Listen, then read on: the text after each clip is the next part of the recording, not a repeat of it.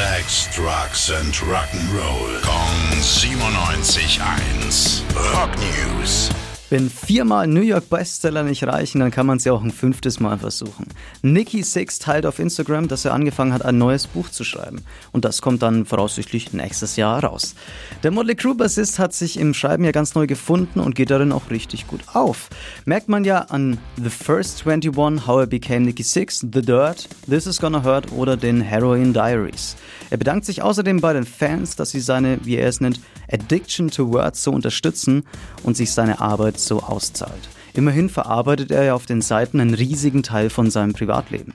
Diesmal wird es aber mit aller Voraussicht nach ein Kinderbuch mit tieferer Message. Sie hieß einfach nur The Band und war einer der einflussreichsten Bands der 60er Jahre. Heute Nacht ist ihr legendärer Gitarrist Robbie Robertson im Alter von 80 Jahren verstorben.